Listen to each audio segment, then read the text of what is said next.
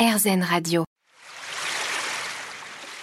L'instant présent Aurélie Godefroy. L'instant présent sur RZN Radio, votre émission hebdomadaire, avec aujourd'hui Cécile David Veil qui nous accompagne euh, pour parler, entre autres, de son roman qui vient de paraître, La Cure, aux éditions Odile Jacob. Mais alors, avant, j'aimerais qu'on termine un petit peu sur votre parcours euh, qui, est, qui est passionnant et, qui fait envie aussi quand même hein, pour euh, les jeunes d'aujourd'hui. Donc, vous avez été par la suite éditrice. Donc, après l'écriture de ce roman, sous le nom de votre mari. Vous avez été éditrice. Dans quelle maison? Et comment ça s'est passé pour vous d'être de l'autre côté justement de la barrière? Eh bien, en fait, c'était intéressant parce que quand j'étais, euh, j'étais déjà un auteur publié et j'avais publié chez Gallimard, euh, pas chez Gallimard du tout, mais chez Grasset. Et il y avait euh, là, chez Grasset, un, un, directeur général qui me connaissait et qui avait, qui avait constaté, qui avait entendu d'un libraire d'à côté de chez moi que j'étais sa meilleure cliente. Mmh. Et ça l'avait un peu interpellé. Et quand il a voulu racheter une maison d'édition et s'associer avec quelqu'un, il m'a appelé en me disant écoutez, vous avez très visiblement la fibre de la littérature et des livres qui sortent et j'aimerais beaucoup qu'on travaille ensemble. Et donc, euh, Denis Bourgeois, c'est son nom, euh, m'a invité à faire partie de cette aventure qui était de, racheter euh, les éditions Ballon, qui était une maison d'édition très très artisanale et sympathique, mais qui n'avait pas réellement une identité très définie, ce qui était plaisant et euh, à la fois un petit peu un piège, en tout cas pour, euh, pour euh, véhiculer l'image de la maison. C'était compliqué. Mmh, c'était un challenge. Hein. Et c'était un challenge. En plus, Denis Bourgeois, qui était un vieux de la vieille de l'édition, lui connaissait beaucoup de monde et était il est très sympathique et donc euh, on allait un peu dans tous les sens et on a été un peu dans tous les sens parce qu'on avait envie de pas mal de choses aussi bien des voilà des, des, publier des journalistes que des que des romanciers que des que des essais à chaud que des que des vrais essais un peu à long terme. Donc on a on s'est beaucoup amusé mais je crois qu'on n'a peut-être pas réussi à créer euh, quelque chose qui, qui, euh, faisait du sens sur, sur le marché. Mm. Et, euh, et donc, c'est pas une aventure qui a duré. Mais c'était. Euh, ça, a duré combien de temps oh, Ça a duré quoi? Trois, trois, trois ans Voilà, trois ans. Et, et alors, moi, je m'occupais surtout du côté plus littéraire de la chose. Et. Et j'ai vécu du côté, l'autre côté de la barrière, le côté comme ça où on, où on suit des auteurs, où on sélectionne des auteurs. Ah. Alors ça, j'ai trouvé ça franchement difficile, hein, la sélection des auteurs, parce que je sais à quel point on met de, son, de ses tripes et de son cœur dans un livre quand on y travaille. Enfin, tous les gens qui écrivent le font.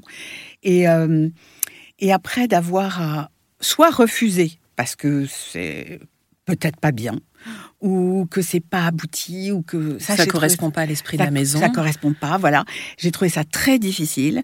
Et, euh, et après, corriger aussi, moi j'ai trouvé ça passionnant, mais difficile parce que dans quelle mesure on intervient dans, dans, dans un texte. Hmm. On a des idées, mais est-ce qu'elles sont légitimes?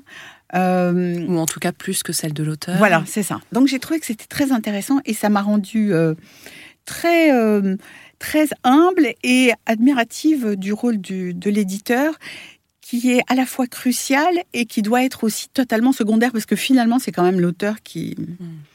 Qui compte et le, et le texte. Oui, oui, et puis le lien entre l'éditeur et l'auteur est aussi euh, essentiel. Il vaut mieux que ça se passe bien. Il vaut mieux que ça se passe bien et j'ai remarqué qu'il y a un côté rituel, euh, que souvent les auteurs ont besoin d'un rituel un tout petit peu euh, marqué, que si c'est trop sympathique et facile, genre bon bah je vous le prends.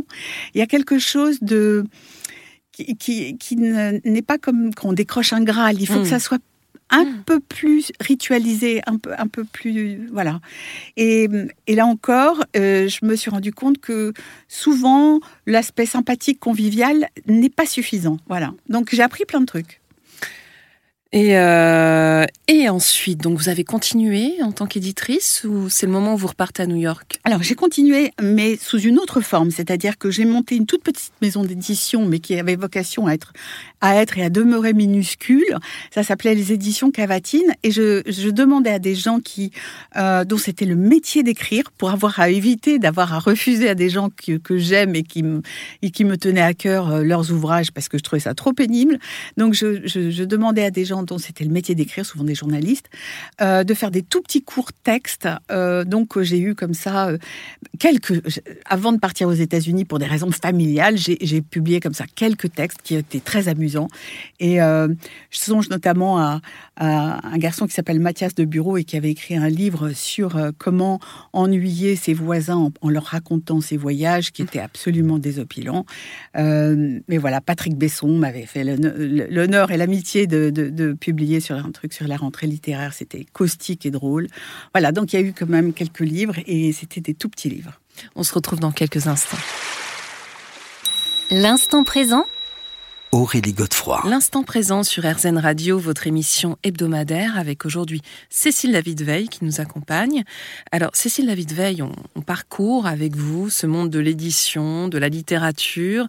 On vous suit. Alors rappelons que vous êtes née à New York, vous êtes venue ensuite en France pour vos études. Vous avez été éditrice, vous avez aussi publié en France. Et à un moment donné, donc vous repartez à New York où vous écrivez des chroniques littéraires. Et alors, euh, c'est assez marrant parce que j'ai regardé, en fait, ça brise un peu le mythe new-yorkais. Il oui. faut bien le dire. Ah ouais, absolument. Et bah écoutez, c'est drôle parce que j'ai toujours été abasourdie de la popularité de New York auprès des Français. Alors, New York est bien entendu une ville complètement fascinante, mais il est vrai que les Français qui sont, qui sont habitués à une qualité de vie qui, certes, on ne va pas en, discu en, discuter, ça baisse bien sûr, mais est quand même supérieur de loin à la qualité de vie qu'on trouve à New York, sont subjugués alors que la ville est incroyablement dure et hum, normalement devrait susciter chez eux des, des réflexes un peu plus méfiants. Mais euh, du coup, quand je me suis installée, je me suis dit, mais au fond, c'est une ville à la fois que tout le monde connaît par cœur, dont on a vu toutes les images, dont on, qui a été euh, usé et abusé, si je puis dire, dans les voilà dans, dans, les, films. dans, les, dans les films, les métaphores et tout ça. Mais à la fois, il y a des choses que les gens n'ont pas l'air de savoir et que j'expérimente quand je reviens et je me place dans la position du candide mmh. et je et je regarde que par exemple, euh, bah, je sais pas, les machines à laver le linge sont un luxe inouï et que quand on, c'est tellement un luxe que quand on cherche un appartement à louer, c'est précisé ou pas. Euh, si jamais il y a une machine à laver le linge parce que c'est pas du tout un truc habituel parce que c'est dans les sous-sols comme on les a déjà vu dans, dans les films oui. avec des On pièces. penser que ça a son charme. Mais oui, bon. ça a son charme. mais bon, voilà. Et donc, voilà, je me suis mis dans la position du Candide et j'ai essayé de, de décrypter la ville à travers des choses que il me semblait que tout le monde ne connaissait pas.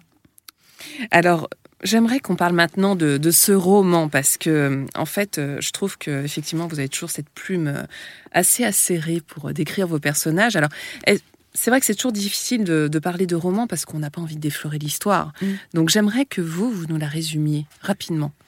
Eh bien, euh, c'est l'histoire de Christine, chroniqueuse gastronomique, qui décide de partir euh, en Espagne perdre quelques kilos.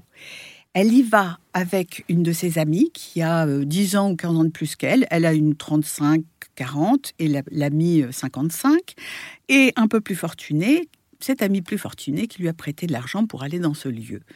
Et il faut préciser que c'est un espèce de centre thérapeutique. Hein. C'est ça, c'est un centre de remise en voilà, forme ouais. qui est spécialisé dans le jeûne. Mmh. Et c'est important parce que, euh, voilà, dans ce lieu où on arrive, elles vont rencontrer deux autres femmes et un homme, et leurs destins vont s'entrelacer dans ce lieu très particulier où euh, eh bien, c'est évidemment un lieu romanesque où il y a plein de choses à raconter, tous les soins et tous les cours et toutes les propositions du lieu. Et c'est quand même souvent assez amusant et je le raconte dans le détail et je me suis beaucoup amusée à le faire. Mais c'est aussi un lieu où on fait une pause dans sa vie parce mmh. que c'est pas anodin de faire un jeûne, c'est pas juste un truc superficiel où on veut euh, se faire masser ou papouiller deux minutes. Non, c'est quand même Ça un peut même engagement. être vécu de façon aussi assez difficile par certains. Hein. Voilà, et notamment par l'héroïne qui elle a des problèmes éventuellement de, de troubles de comportement alimentaire et de d'image d'elle-même et d'estime d'elle-même. Et sans rentrer dans, dans le détail, euh, j'essaye de ne pas rendre médical mon propos et au contraire de le rendre amusant. Mais j'ai quand même euh, essayé de, rendre compte de tout ce que c'est un jeûne, aussi bien sur un, plan médical que sur un plan spirituel, que sur un plan de, de, de, pause, de méditation sur soi-même. Et donc tous ces personnages vont évoluer euh, de façon diverse euh, grâce à travers cette cure dans ce lieu. Voilà. Alors, il faut préciser que c'est sur 12 jours, je crois. Et en fait, on suit, alors heureusement, pas tous les, j'allais dire, les progrès des différents personnages, mais celui de, justement, l'héroïne principale, Christine, hein, euh, à travers, justement, sa perte de poids et puis les différents marqueurs d'avancement. Euh, Exactement. Oui, c'est elle, elle, à travers laquelle on voit le côté, comme ça, diététique euh, et, de, et, de, et des problèmes liés à la nourriture, de l'obsession à la nourriture. Et par contre, les autres personnages personnages n'ont pas du tout les mêmes motivations. Il y en a une qui est une dame euh, vraiment plantureuse, qui ressemble à une grande prêtresse et qui est médium, et hmm. qui est là parce que ses, filles pensent qu'elles doivent elle doit perdre du poids, mais elle n'en a strictement aucune envie. Et, elle est, et, le fait qu'elle soit médium me donne l'occasion de, voilà, de parler de l'invisible, de parler euh, bah voilà, des phénomènes paranormaux, mais aussi de la spiritualité, de la méditation et tout ça, et de sagesse. Euh, voilà, euh, bouddhiste ou autre. Et puis il y a une femme qui est là pas du tout pour perdre du poids parce que elle est une est une femme qui essaie de mener euh, la bagarre contre l'âge et le temps et qui est là pour des raisons médicales un peu secrètes. Hmm. Et puis, il y a un homme qui est là pour euh, des mauvaises raisons. Alors justement, on en reparle dans quelques instants de cet homme. L'instant présent Aurélie Godefroy. L'instant présent sur RZN Radio, votre émission hebdomadaire, avec aujourd'hui Cécile David Veil, qui nous parle de son nouveau roman La Cure. Alors effectivement, sous le vernis d'une comédie sociale légère, c'est un roman qui présente euh, un regard sur les femmes, mais pas seulement, puisque vous évoquiez à l'instant cet homme, qui n'est pas là forcément pour les bonnes raisons. Mais qu'est-ce qu'il cherche à faire, cet homme finalement? Eh bien, au fond, il, euh, quel meilleur terrain de chasse qu'un lieu où les gens en majorité féminin, le, public est en majorité féminin, viennent à des moments clés de leur vie pour se remettre en cause. C'est un moment charnière dans leur vie, elles sont vulnérables et donc pour euh, trouver euh, un pigeon, on va dire, ou quelqu'un qui serait plutôt fortuné et qui rechercherait un compagnon, d'ailleurs pas fatalement un compagnon euh, sentimental, un compagnon plus euh, euh, voilà, pour, pour être, faire partie de leur vie et peut-être euh, profiter de leurs finances. Voilà, donc lui est peut-être là pour ces raisons-là. Et il y a aussi une dernière personne qui est la vieille dame, qui a l'air d'être la victime désignée de, de, ce monsieur et qui va donner lieu à un certain suspense parce que est-ce qu'elle est aussi fragile qu'elle en a l'air? Est-ce qu'elle est aussi élégante euh, dans, dans, dans, la vie qu'elle a menée? Elle a eu des riches maris qu'elle en a l'air et est-ce qu'elle va succomber ou pas à son charme? Et qu'est-ce que euh, ce, ce, rapprochement va susciter comme dilemme moral chez les autres qui vont se demander hmm. s'il faut intervenir. Est-ce qu'on peut dire ou pas? Est-ce qu'on peut dire ou pas? Et je, trouvais intéressant ce dilemme parce que c'est vrai que les deux parties ont raison et, je trouve toujours rien de plus intéressant que quand tout le monde a raison hmm. et que les points de vue s'expriment et que c'est là où on voit qu'il ne faut pas trop croire à ses opinions parce qu'elles sont toutes justifiées. Et donc, euh, voilà, donc c'est vrai que euh, dans ce livre, qui est une comédie et que j'ai voulu facile à lire, euh, il y a tout de même des vrais. Tous les personnages se, repenchent sur leur vie, hmm. leur passé. Mais qui sont aussi les nôtres. Et qui sont. C'est ça qui est intéressant, c'est universel. C'est ça.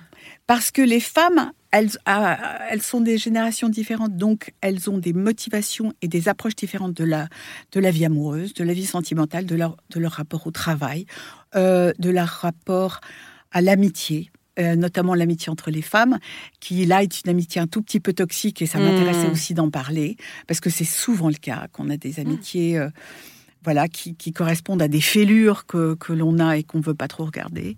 Euh, et, donc, c'est vrai que c'était un regard sur les femmes et, c'était euh, aussi un regard sur, euh, euh, comment s'accepter et pas répondre aux dictats de la société? Parce qu'au fond, euh, à travers le corps, on triche pas.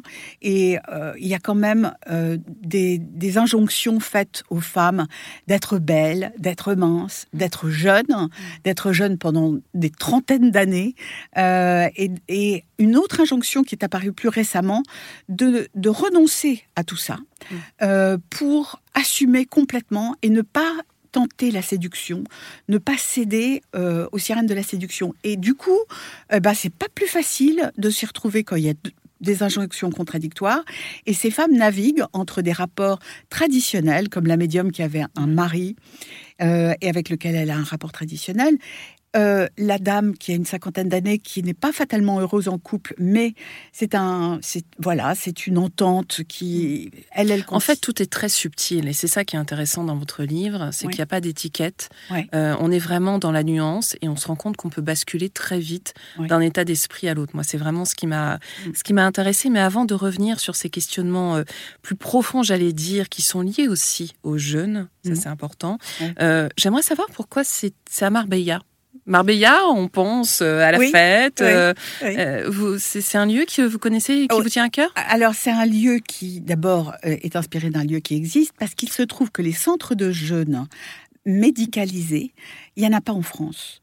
Euh, il y a des, des, des, séjours proposés de, de, de, jeunes, de randonnées, de remise en forme, et tout ça, mais pas des médicalisés. Et il me paraissait intéressant de montrer un lieu médicalisé parce que j'avais pas du tout envie d'aller dans, dans des risques de dérapage, parce qu'on sait qu'il y a des dérapages avec les, trucs de jeunes, les trucs de jus, les trucs de, de crudivores. Euh, et, et, voilà. Et donc, pour moi, je, voulais que ça soit un lieu incontestable mm. euh, pour, le, pour le jeune, qu'on rentre pas dans dans un débat de est-ce que c'est bien, est-ce que c'est pas bien.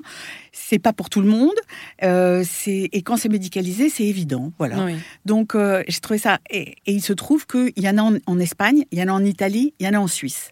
Et donc j'ai choisi l'Espagne parce que c'est plus gai et il y a plus de soleil. On se retrouve dans quelques instants.